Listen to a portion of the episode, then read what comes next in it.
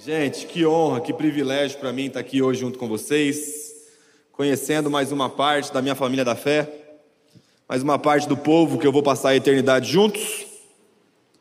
Então vocês têm que gostar de mim, porque a eternidade é um longo tempo e nós vamos passar juntos, gente. Brincadeiras à parte, para quem não me conhece, meu nome é Leonardo, eu tenho 27 anos de idade, sou casado com a Ellen já faz 8 anos, casei novinho, casei com 19 anos. E agora nós somos pais do Teófilo, bebê de um ano e cinco meses, a coisa mais linda que eu já vi na minha vida, coisa mais fofa que eu já, já peguei um dia no braço foi o Theo. E tem sido incrível essa nossa experiência de paternidade. E nós estamos lá em Bragança Paulista, auxiliando o Douglas, a Val, tanto na família Desascope, na parte do ensino especificamente, e também no movimento Desascope, auxiliando, ministrando algumas aulas lá. Gente, repito, é motivo de privilégio, de honra para mim estar aqui. Também vocês, é, vocês são uma igreja que nos inspiram muito tanto o pastor Pascoal, o pastor Michel, tanto tantos outros líderes aqui nos inspiram demais e é uma honra para mim estar aqui nessa noite. Eu queria pensar algo com vocês que o Espírito Santo tem ministrado ao meu coração. Se você puder abrir sua Bíblia comigo, Mateus capítulo 28. Mateus 28, 18, o texto da grande comissão, texto muito conhecido. Mateus capítulo 28, versículo 18. Só um parêntese, a minha, os meus exemplos, gente, é tudo sobre o Theo, porque no momento a minha vida está fralda, mamar, acordar de madrugada, então vocês me suportem aí em amor. Mateus 28, 18.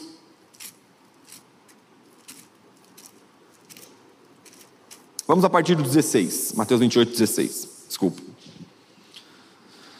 A Bíblia diz: Os onze discípulos partiram para a Galiléia, para o monte que Jesus lhes havia designado. E quando viram Jesus, o adoraram, mas alguns duvidaram. Jesus, aproximando-se, falou-lhes, dizendo: Toda autoridade me foi dada no céu e na terra, portanto, vão e façam discípulos, discípulos de todas as nações, batizando-os em nome do Pai, do Filho e do Espírito Santo, ensinando-os a guardar todas as coisas que tenho ordenado a vocês, e eis que eu estou com vocês todos os dias até o fim dos tempos. Vocês oraram por mim, deixa eu orar por vocês agora, se você puder curvar sua cabeça.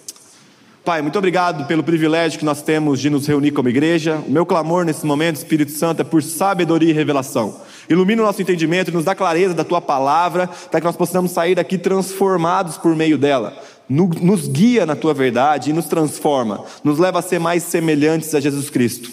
Essa é a minha oração, em nome de Jesus. Amém, amém e amém. Gente, esse é um texto muito conhecido, o texto da grande comissão ou o texto do grande envio. O que nós temos aqui é Jesus dando uma ordenança aos seus discípulos: vão pelo mundo e preguem o evangelho a toda criatura, façam discípulos de todas as nações. A eficiência, a efetividade desse, desse texto se comprova no fato de nós, depois de dois mil anos, estarmos reunidos aqui em Curitiba, longe da Jerusalém, explicando, entendendo, compreendendo, nos reunindo ao redor da presença do Senhor para aprendermos sobre o Evangelho de Jesus Cristo. Fato é que essa palavra ganha carne, essa palavra, essa passagem ganha vida nessa reunião, porque de fato os discípulos foram pelo mundo pregar o evangelho ao ponto de chegar no Brasil e hoje estar aqui no Paraná, em Curitiba. Agora, se você tem dois dias de conversão, se você tem dois dias de crente, você já ouviu o termo que Jesus Cristo é o nosso único Salvador. Jesus Cristo é o único que salva, nós somos salvos por meio da graça, mediante a fé. Jesus Cristo te salvou. E sim, de fato, Cristo é o nosso Salvador. Mas andando por alguns lugares que eu tenho ido, e é uma inquietação que o Espírito Santo tem gerado dentro de mim, eu percebo que talvez nós temos fragmentado Cristo. O que, eu quero dizer? É como se nós estivéssemos repartindo, dividindo o Cristo. Como se nós quiséssemos beneficiar do Cristo que salva, mas não submeter ao Cristo que é Senhor e ao Cristo que governa. É como se nós só quiséssemos aquilo que Ele pode nos dar e não nos submetermos ao seu senhorio. Para para pensar comigo. Nós estamos aqui hoje e você nunca precisa se esforçar para pecar. Já se esforçou para pecar? Tipo, eu vou sair de casa, vou lá, vou fazer tal coisa e eu vou me esforçar para fazer isso daqui. Não. Porque a nossa natureza, ela é tendenciosa, ela é voltada às práticas pecaminosas e à rebeldia para com Deus. Porque lá no Éden, Adão escolheu desobedecer e por conta disso, o pecado começou a ser essência, natureza de todos aqueles que nasceram a partir de Adão e Eva. Por que que nós temos fragmentado Cristo e o que isso traz como consequência? Abre comigo o texto de Efésios capítulo 2, versículo 1. Efésios 2, 1. Paulo explica isso um pouquinho para a gente de forma mais lúdica. Efésios capítulo 2, versículo 1.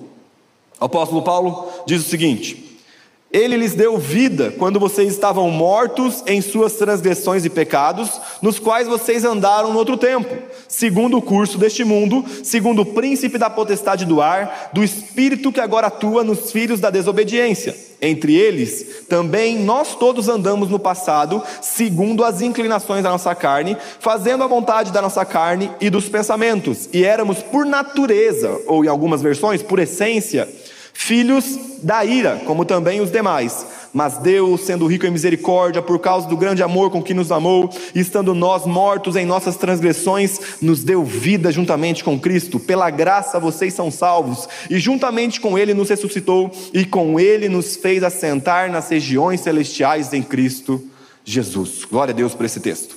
O apóstolo Paulo, então, vai falar aqui em Efésios é, dois modos de se viver. O primeiro é segundo as inclinações da carne e dos pensamentos, mostrando a nossa vida a partir de uma natureza pecaminosa, ou então, segundo essa nova natureza recriada em Cristo Jesus, que pratica, que vive santidade e boas obras. Deixa eu te dar um exemplo. Eu, o Theo, eu falei, gente, o exemplo vai ser tudo sobre meu filho. O Theo, é, quando ele fez seis meses ali, a criança, o bebê, ele, ela entra na introdução alimentar. Né? Muito interessante que sai do, do alimento líquido começa a, inserir, a ingerir alimento sólido.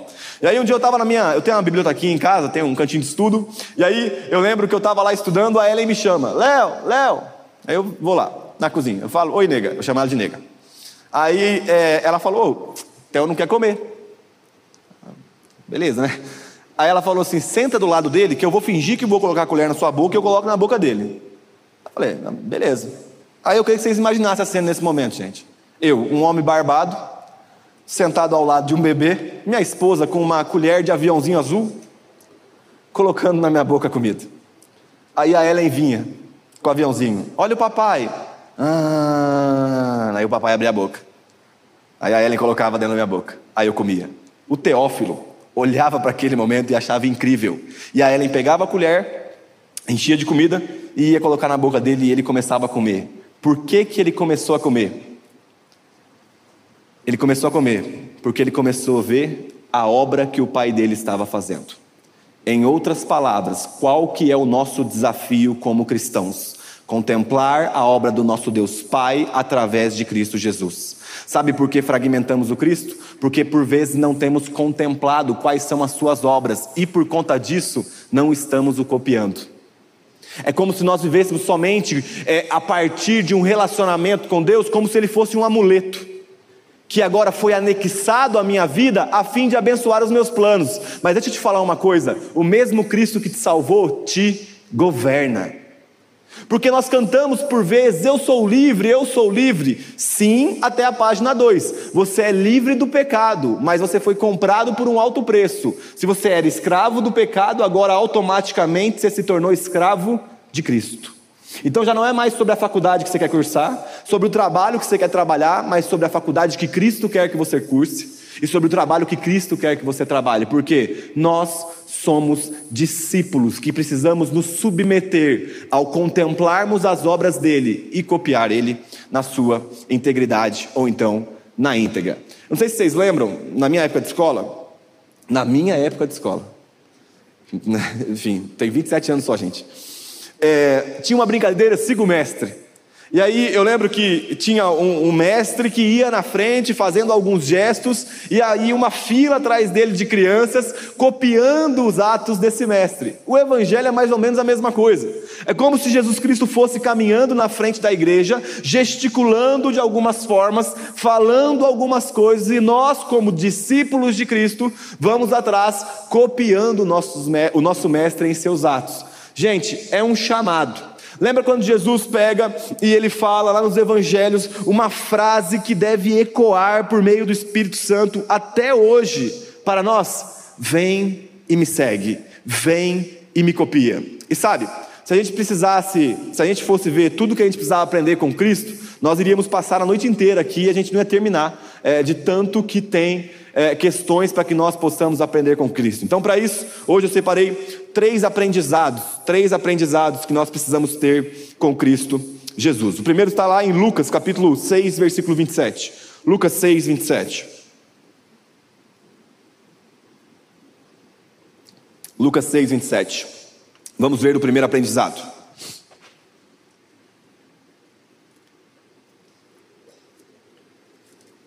Aqui o próprio Cristo está falando com os seus discípulos, e ele fala o seguinte: Digo, porém, a vocês que me ouvem: amem os seus inimigos, façam bem aos que odeiam vocês, abençoem aqueles que o amaldiçoam, orem pelos que maltratam vocês, ao que lhe bate numa face, ofereça também a outra.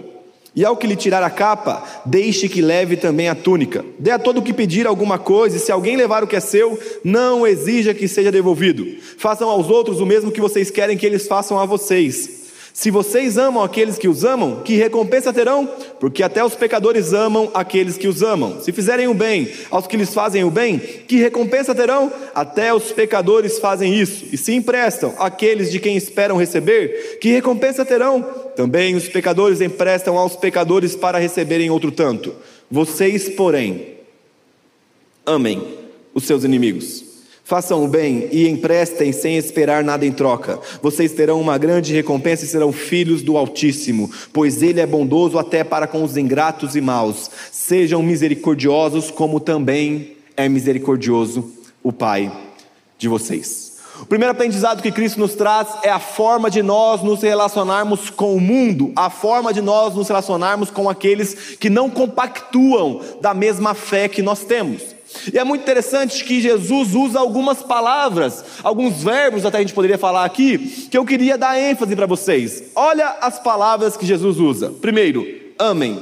Segundo, façam bem, abençoem, ofereça, dê, façam, emprestem, sejam misericordiosos. É interessante como que no conceito de Cristo, do relacionamento do cristão para com o mundo, diz muito mais respeito a nós nutrirmos ambientes do que a nós sugarmos ambientes. A pergunta é: quando nós chegamos nos ambientes sociais, nos lugares aos quais nós estamos inseridos na sociedade, qual é a sua postura? Quando você chega num determinado lugar, aquele ambiente se torna, ou ele é nutrido pela sua presença, porque você é disposto a entregar, a oferecer, a, abençoar, a dar, ou ele é sugado, como se nós chegássemos como credores de uma dívida que o mundo tem com a gente. Deixa eu te dar um exemplo. Pastor Josué Gonçalves, pai do Douglas, se eu não me engano, até ministrou aqui já. Ele conta um exemplo muito interessante de uma professora Teve uma professora em Bragança Paulista que ela estava fazendo um concurso público e concorrendo a uma vaga dentre 300 professores. Então tinham 300 professores no concurso e quem passasse em primeiro lugar, consequentemente, trabalharia na melhor escola da cidade. E aí ela chegou um dia num culto e falou para o pastor Josué: Pastor, é, eu fiz a prova, tinham 300 pessoas concorrendo, eu passei em primeiro lugar e eu vou trabalhar na melhor escola da cidade. E aí o pastor Josué ficou com uma cara de ué para ela. E aí ela falou: Pô, pastor, o senhor não se alegrou com a minha bênção? Ele falou: Não, não, fiquei feliz. Mas a questão é: se você é a melhor professora da cidade, você não tinha que estar na pior escola dessa cidade?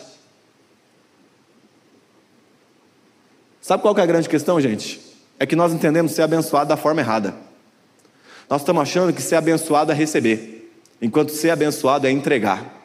Porque se na mentalidade, ou melhor, no conceito de sucesso que a mentalidade moderna tem e nos oferece, se nós pegássemos as, as lentes da modernidade e olhássemos para o Cristo pendurado no madeiro, nu, nós olharíamos para ele como um fracassado, porque morreu completamente entregue. Agora, aos olhos do Pai, aquilo que o mundo considera fracasso, o Pai considera sucesso, porque foi um filho obediente até o fim. E a pergunta é: nós vamos ter sucesso em qual âmbito? No celestial, que talvez seja muito mais obediência do que receber algo? Ou na mentalidade moderna, secularizada, que diz respeito a sugar, a receber? Gente, ser abençoado está vinculado muito mais ao fato do que nós podemos entregar para transformar realidades, do que é aquilo que nós podemos receber. Marcos capítulo 10, versículo 45 diz o seguinte: Pois o próprio Filho do Homem não veio para ser servido, mas para servir e dar a sua vida em resgate por muitos. Em outras palavras, o Filho não veio para receber nada, mas veio para entregar a si mesmo para benefício dos outros. Se nós estamos declarando que nós somos discípulos de Cristo, a grande questão é: estamos nos entregando ou estamos sugando os ambientes? Eu não sei se acontece aqui.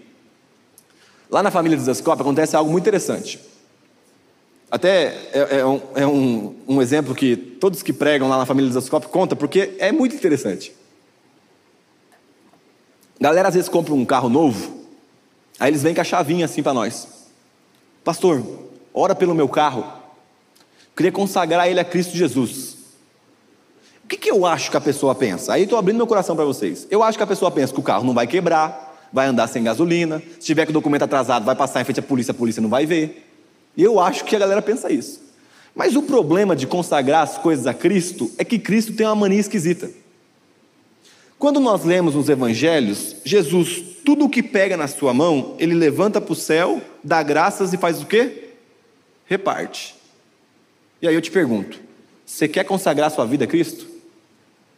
Porque ele vai te pegar, vai levantar para os céus, vai dar graça e vai te entregar. Porque na mão do Cristo, gente, tudo é multiplicado para a transformação de ambientes.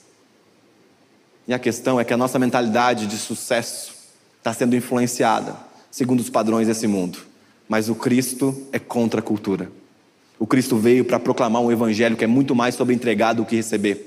Charles Spurgeon, pregador da Metropolitana de Londres, já falecido, infelizmente, ele falava o seguinte: eu me recuso a morrer com uma coroa de ouro na terra em que o meu Senhor morreu com uma coroa de espinho. Ah, cara. Qual tem sido o nosso conceito de sucesso? Como nós estamos pautando os nossos planos para definir o que é sucesso para nós? Segundo Cristo obediente até o fim ou segundo uma mentalidade moderna de abundância, talvez de questões materiais? Então, o primeiro aprendizado que Cristo nos dá é a forma de nos relacionarmos com o mundo. Agora, Cristo nos traz um segundo aprendizado por meio da Sua palavra, que é a forma que nós nos relacionamos com a igreja, entre nós, como família. Efésios capítulo 2, versículo 14, a Bíblia diz, Efésios 2, 14.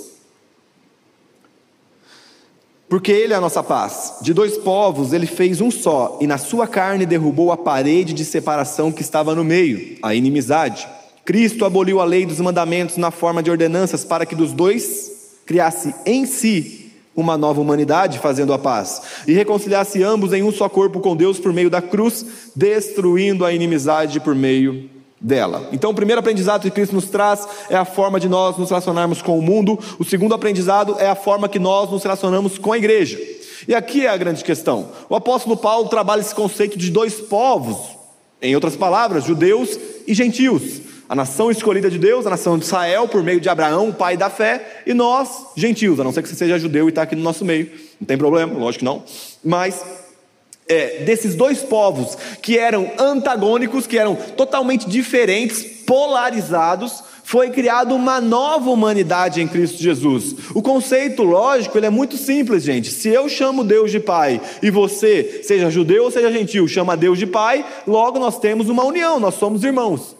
Agora, para para pensar comigo. Eu tenho um irmão que chama Júlio César, meu irmão biológico. Ele é 10 anos mais novo do que eu. E, e aí o Júlio está chegando em fase de universidade. Aí imagina só que o Júlio vai para a faculdade, e aí é, dá 10 e meia, 11 horas da noite, o Júlio não volta. Aí eu olho para a cara da minha mãe e falo: Não, mãe, tá tudo bem, fica tranquila, já que o Júlio aparece aí.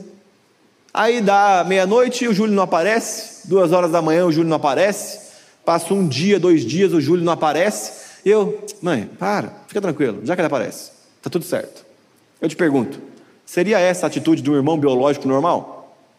Meu amigo, nós ia achar e depois nós ia matar ele, mas nós ia atrás. Nós ia matar, porque o irmão. Agora, sabe qual é a grande questão, gente? É que quantas pessoas passaram no nosso meio e a gente chamou ele de irmão ou de irmã e a gente não teve a capacidade de mandar, mandar um WhatsApp para eles depois do dia que eles não voltaram mais nas nossas igrejas? Quantas pessoas talvez passaram por aqui e nós olhamos para o olho dessas pessoas e falamos: Você é meu irmão em Cristo Jesus. E essa pessoa sumiu, a gente não conseguiu ligar, a gente não conseguiu ir, atrás. Será que nós entendemos o pacto que nós temos em Cristo Jesus? Será que nós entendemos a aliança que nós temos em Cristo Jesus? Porque igreja, gente, vincula uma palavra à palavra igreja. A palavra é responsabilidade. Deixa eu te contar uma coisa. Há dois anos atrás, eu estava participando desse mesmo retiro, agora da UAN, que teve lá no, no, no acampamento de vocês. E, e, eu vim aqui também na igreja dois anos atrás. E sabe qual que é uma problemática que, que, que me deixa inquieto dentro do meu coração? É quando eu vejo que pessoas não compreenderam o Evangelho de fato. Isso me deixa inquieto, isso me deixa desconfortável. Eu falo, cara, como pode alguém no século 21, ao ler a palavra de Deus, não compreender o Evangelho na sua totalidade, na simplicidade evidenciada em Cristo Jesus? Isso queima dentro do meu coração. E aí eu lembro que há dois anos atrás eu vim aqui e eu estava acompanhando o Douglas. O Dô veio ministrar aqui nesse púlpito. E aí o Douglas pregou o evangelho aqui, e aí a gente saiu daqui, e, e eu já estava conversando com ele algumas coisas, eu falei, Dô, eu não aguento ver o povo, é, eu não aguento ver o povo não entender o evangelho, cara. Me incomoda quando eu vejo uma pessoa não tendo a compreensão, não vivendo intimidade com Deus por meio da palavra, me incomoda, me incomoda. E eu lembro que, isso antes da gente vir, ele falou para mim assim, Léo, o que, que você vai fazer com essa inquietação? O que você vai fazer? Porque eu sou um eu não consigo pregar em mais lugares do que eu já tenho pregado, já estou no meu limite. Aí eu lembro que ele olhou para minha cara e falou assim: ó, você pode ser resposta da inquietação que você está tendo, se você compreender a tua responsabilidade com cada irmão que está vinculado a você no corpo de Cristo Jesus. Dois anos se passaram e o Douglas não está aqui, mas eu assumi a responsabilidade de vir edificar vocês, porque eu entendi a minha posição no corpo. E nesse momento tem uma só pessoa que não está sendo edificada: eu. Porque para eu ser edificado, eu preciso que cada um de vocês assuma a responsabilidade de vocês e comecem a trazer para fora o Cristo que já habita dentro de vocês, para que nós possamos viver de fato uma comunidade aliançada por meio de Cristo, edificando uns aos outros, tendo a consciência que a pessoa que está do meu lado tem um vínculo tão nobre, tão nobre comigo, que é infinitamente superior ao vínculo que eu tenho com os meus irmãos biológicos, porque é um vínculo no sangue de Cristo Jesus. Presta atenção no que eu vou te dizer. O meu maior fracasso, presta atenção, gente. Eu vou até tomar água antes de falar isso para vocês. O meu maior fracasso será formar o Teófilo como um bom filho.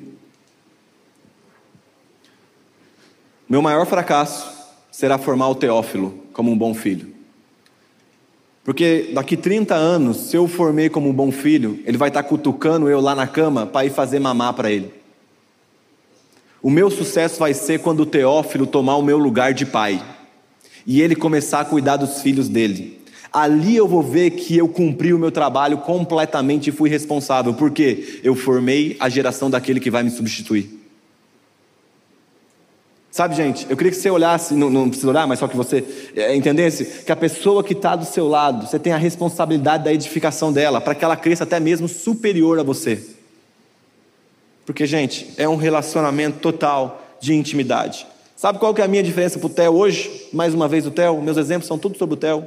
Que ele esteja dormindo bem agora, em nome de Jesus. minha diferença para o Theo é que de madrugada ele acorda, ele acorda de madrugada para mamar. E aí, meu amigo, minha amiga, ele berra, ele chora. Eu moro em apartamento, eu tenho até dó dos vizinhos. Bichinha, gargantinha ali, ó. Vai ser um cantor, talvez que. E chora, e chora, e chora. A grande questão é que o Theo não sabe se eu tenho uma vaca dentro do armário, se eu roubo leite em algum lugar, se eu fabrico leite, se o leite sai de mim, não importa. O que ele quer é que a mamadeira chegue na boca dele, porque ele não tem maturidade para preparar o seu próprio alimento. Agora, o outro lado da história é o meu lado, como pai. Não importa se eu estou feliz, se eu estou triste, se eu estou doente, não estou doente, se está chovendo, se está sol. Eu tenho que sair de casa todos os dias para trabalhar porque eu tenho que prover o leite para aquele que ainda é imaturo. A pergunta é: qual que é a sua posição hoje aqui na PIB? Como Teófilo, que está esperando uma madeira chegar na sua boca? Ou você está sendo um pai, uma mãe responsável de assumir o cuidado com aqueles que são mais imaturos? Eu vou usar um sinônimo. Eu acredito na transformação do Brasil não através de outras instituições, mas quando uma igreja responsável se levantar e assumir a sua responsabilidade de pai e de mãe. E posso te falar, você pode ter 15, 16, 17 anos de idade.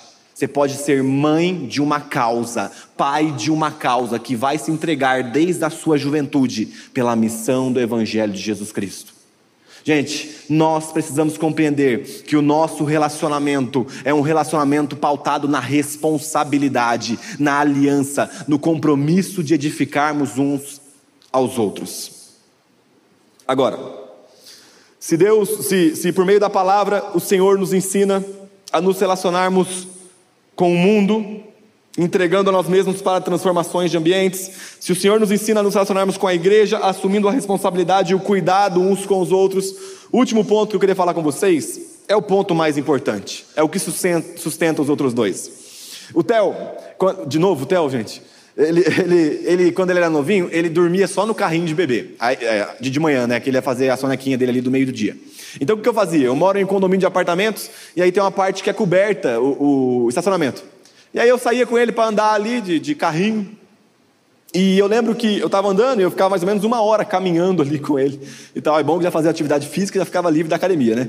E aí eu colocava um fone de ouvido para eu ouvir alguma coisa ali enquanto eu estava andando com ele. E aí, eu trabalho hoje, o meu trabalho, minha área profissional é voltado à área de filosofia e à área de teologia, por conta de ser tempo integral na igreja e cuidar de toda a parte do ensino. Então, quando eu vou fazer essas coisas, essa caminhadinha mais light, eu gosto de ouvir outras coisas que não seja vinculado a esse tema. E eu lembro que naquele dia eu coloquei um podcast de empreendedorismo. Apesar de não ser empreendedor, estava ouvindo os empreendedores de sucesso conversando sobre um tema.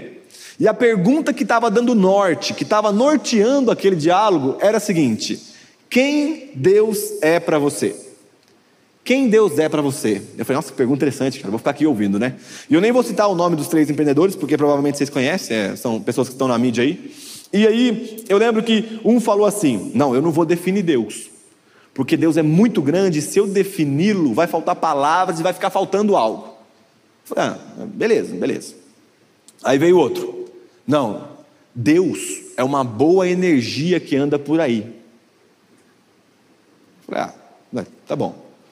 E aí veio outro. Não, Deus é uma sabedoria. Deus é uma mega sabedoria e tal. Eu falei, bom, beleza.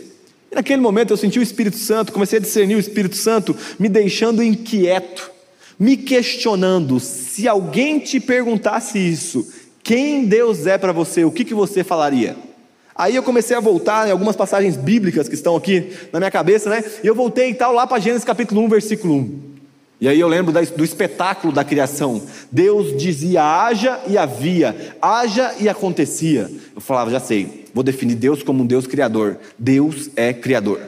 E aí eu andei um pouquinho mais para frente nas escrituras e eu lembro que eu cheguei na parte do Êxodo, quando, quando o povo, a nação de Israel, saiu de dentro do Egito e eles caminhavam pelo deserto e o sapato não desgastava e as roupas cresciam conforme os corpos iam crescendo. Gente, tinha maná do céu, codornizes caindo do céu, uma espécie de uma ave que caía do céu para alimentar aquela nação. Eu falei, não, Deus é um Deus que sustenta. Deus é sustentador. Deus é aquele que supre.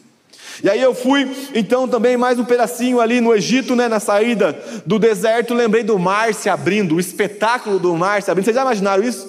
O mar se abrindo dos dois lados e a nação de Israel passando em pés enxutos. Foi não, Deus é um Deus poderoso.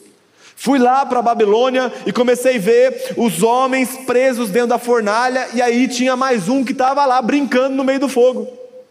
Foi não, gente. Deus é um Deus que protege. Lembrei de Daniel na cova dos leões. Eu falei: olha ali, é a prova. Deus é um Deus que protege. Mas aquela pergunta, aquela, aquela, aquele questionamento começou a queimar dentro do meu coração e eu fiquei pensando: parece que nada define Deus na sua plenitude. E aí eu lembrei de uma passagem que fala que a plenitude de quem Deus é foi evidenciada em Cristo Jesus.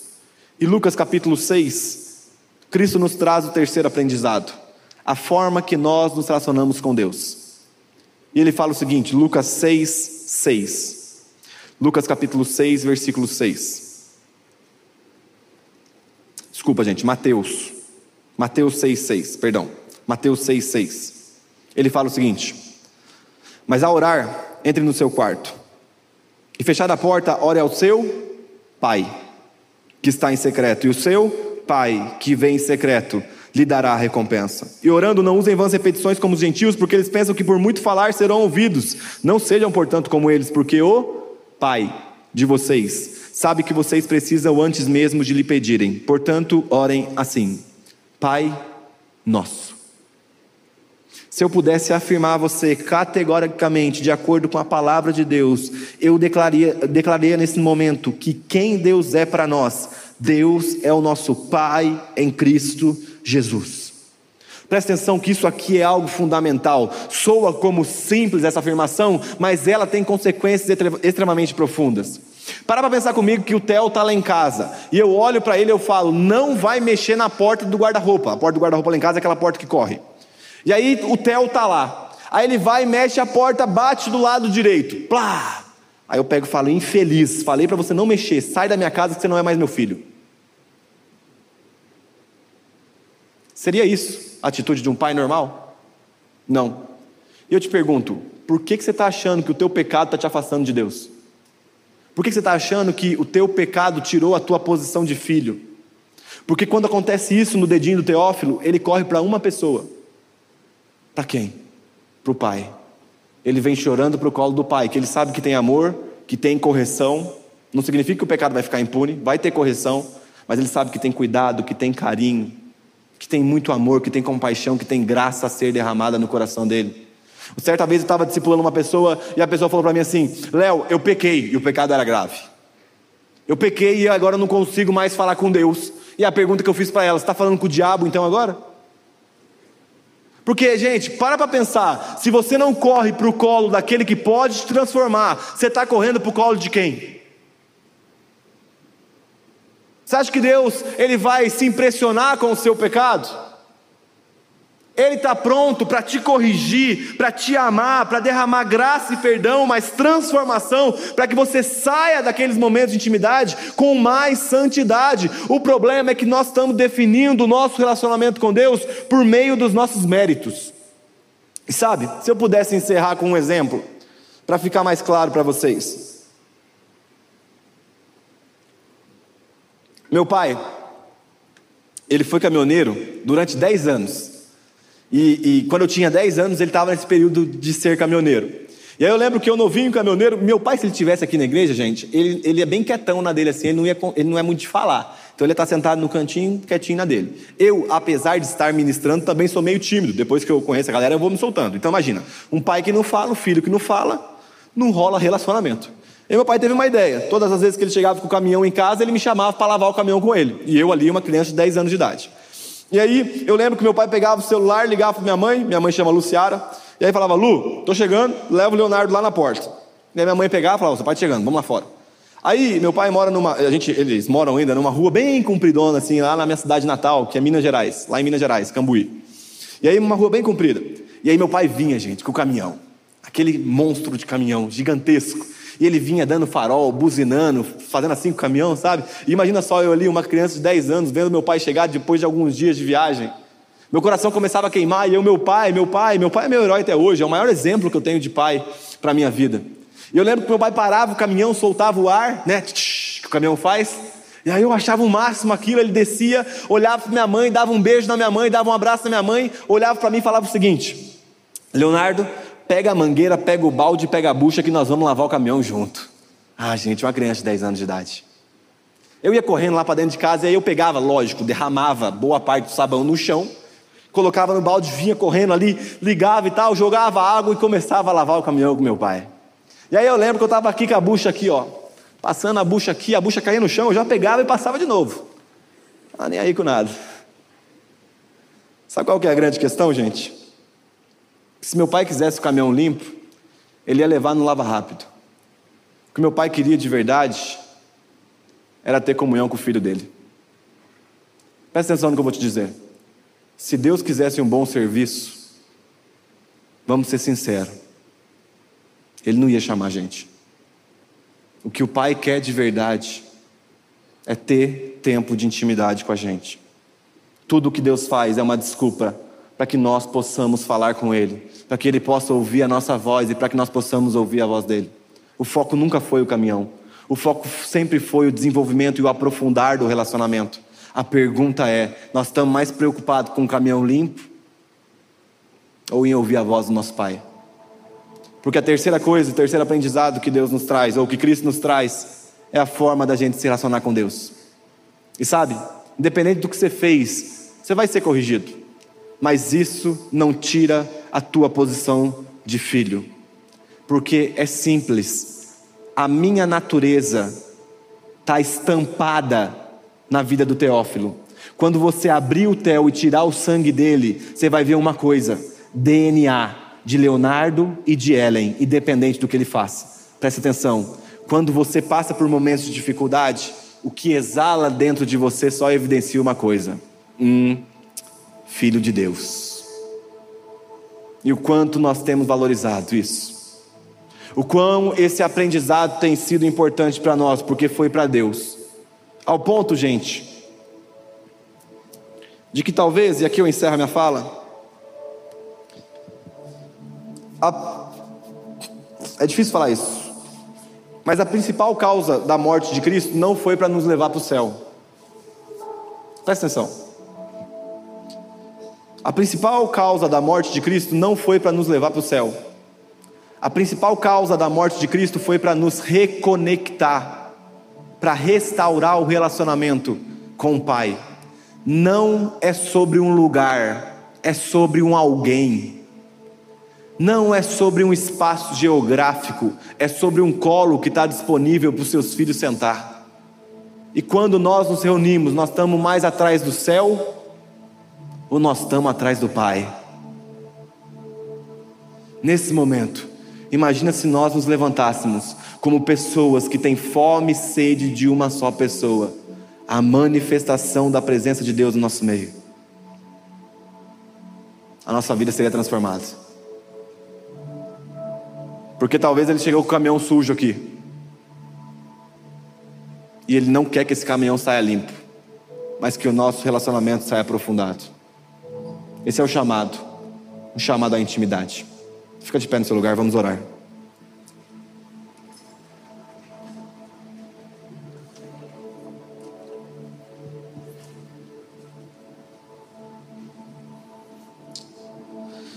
Senhor, muito obrigado. Muito obrigado por ter restaurado o caminho ao Pai e nessa tarde nós nos deleitamos na esperança, na convicção, na verdade, de que o Senhor está disponível a nós, Senhor. Talvez esse seja o momento que nós precisamos confessar algumas falhas a Ti, nós entregamos a Ti os nossos pecados, nos perdoa, Senhor. Nós recorremos à graça, à superabundante graça que hoje encharca a nossa vida, nos perdoa.